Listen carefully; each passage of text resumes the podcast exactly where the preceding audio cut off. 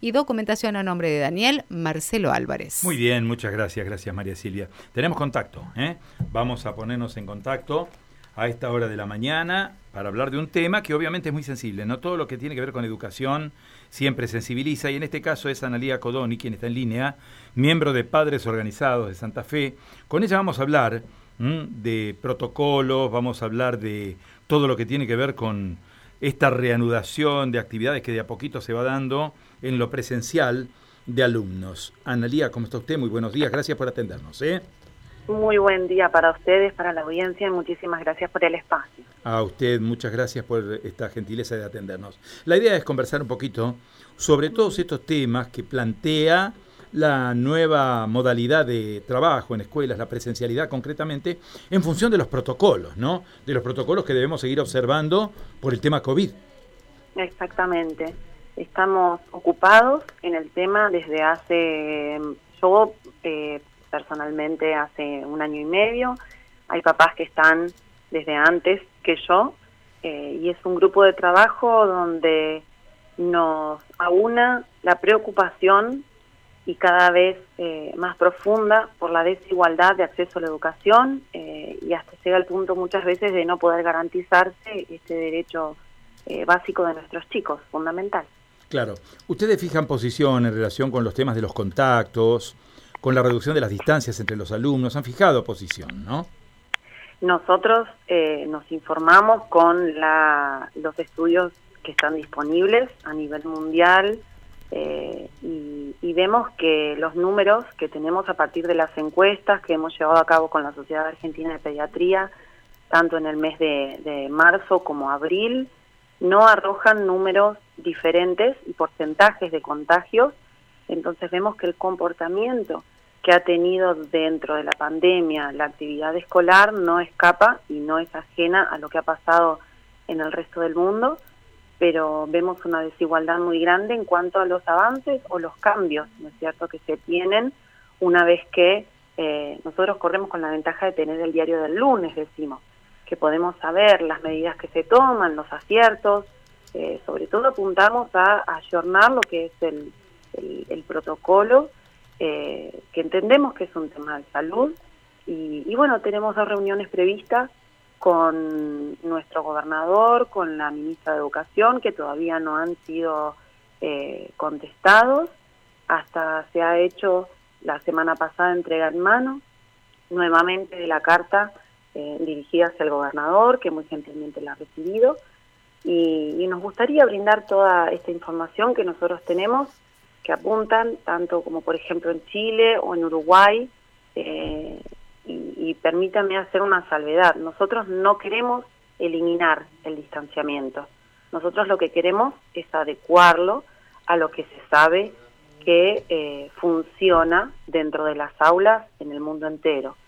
Está demostrado que la distancia eh, de un metro, y no la que está ahora dentro del protocolo, que es mucho mayor, permitiría tener a todos los chicos dentro de las aulas y eliminar esa modalidad de burbuja y que la burbuja sea el grado, eh, al fin y al cabo. Entonces eso permitiría eh, tener todos los chicos en todas las aulas, en todas las escuelas todos los días y la alternancia ya no sería un inconveniente o, una dificultad en cuanto a esta brecha que vemos que se plantea a partir de la desigualdad del acceso de la cantidad de días que vemos que los chicos han tenido de educación hasta este tramo. Claro. ¿Cómo la plantean ustedes a la burbuja?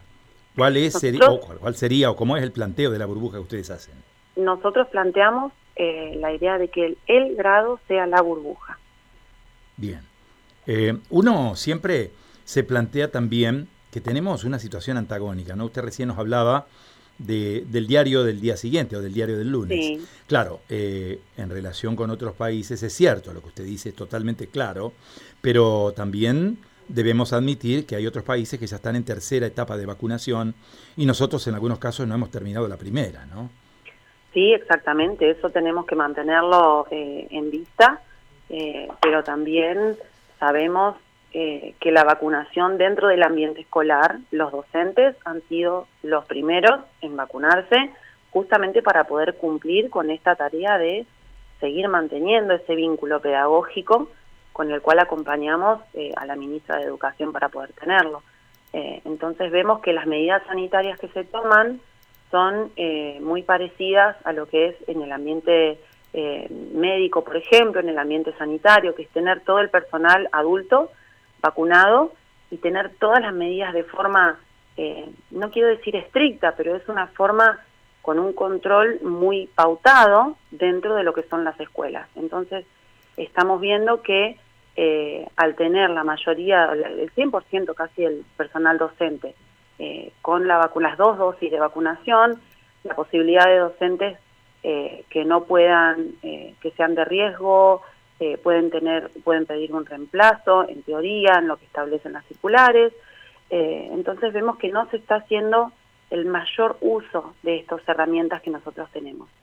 Claro, y me da la sensación también de que habría que aprovechar este tiempo, digo, aprovecharlo al máximo en la difusión y en la puesta en marcha de todas estas medidas, teniendo en cuenta que todos aprecian, o hay un consenso generalizado, de gente que aprecia que estamos en una curva descendente, ¿no? Respecto de COVID, este es un momento clave ¿eh? para poder trabajar muchísimo sobre todos estos temas cuando vemos que los números están bajando, ¿no? Están descendiendo.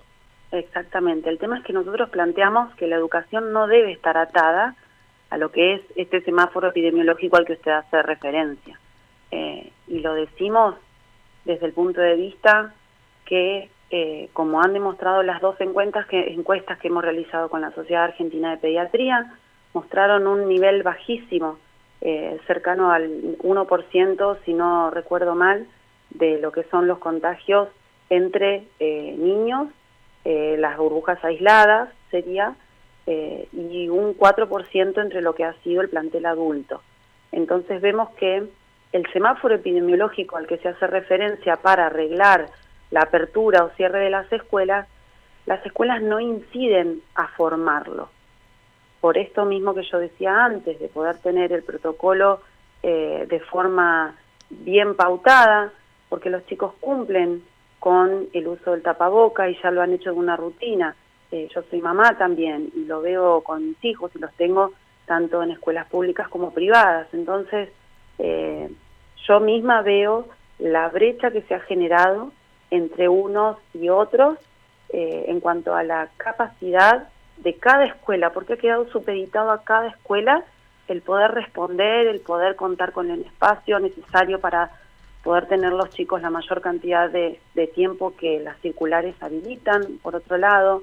Entonces, em, la disparidad que se está planteando es muy grande y es justamente por tener la apertura o cierre de las escuelas atada al semáforo epidemiológico que nosotros venimos pidiendo desde el año pasado, que esto se pueda revertir porque la escuela es un lugar seguro donde los chicos están de forma eh, controlada, de forma guiada, de forma pautada, eh, y es preferible que estén en la escuela antes de que estén en cualquier otro ámbito privado, que por otro lado, eh, lo que he leído ayer en la nota de la ministra, es un detrimento total a lo que son las, eh, las pautas en el ambiente privado o en lo micro. Y yo creo que eso hace, eh, hace mella en lo que es el semáforo epidemiológico. No sé si me explico. Sí, sí, claro el no tener cuidado dentro de cualquier ambiente va a impactar dentro de lo que es el semáforo epidemiológico. Entonces, ir en detrimento de lo que son las actividades optativas o, aquellas actividades que no, supuestamente, entre comillas, no eh, conlleva a, que la participación sea de mucha gente, es aquella actividad que impacta directamente sobre el, el semáforo epidemiológico y que va en detrimento después en cuanto a medidas de posibilidad de los chicos de poder estar en las escuelas todos los días. Analía, le agradezco su buena predisposición para dar estos mensajes que tienen que ver con una situación muy muy seria, ¿no? que afrontamos todos todos los días, que es la cuestión de la educación, ¿no? en relación con eh, COVID, que es lo que nos está ocupando y preocupando cada día. Ha sido muy amable. ¿eh? A ustedes, muchas gracias, buen día. Adiós. Analía Codoni, miembro de Padres Organizados de Santa Fe, con todas estas consideraciones ¿no? que nos parecen realmente muy, muy importantes y que nos parecen eh, necesarias en esta hora en la cual de a poquito, de a poco, se va retomando lo que podríamos denominar la nueva normalidad ¿eh? en materia educativa. María Silvia. Bueno, a propósito, de, con esta nota nos decían por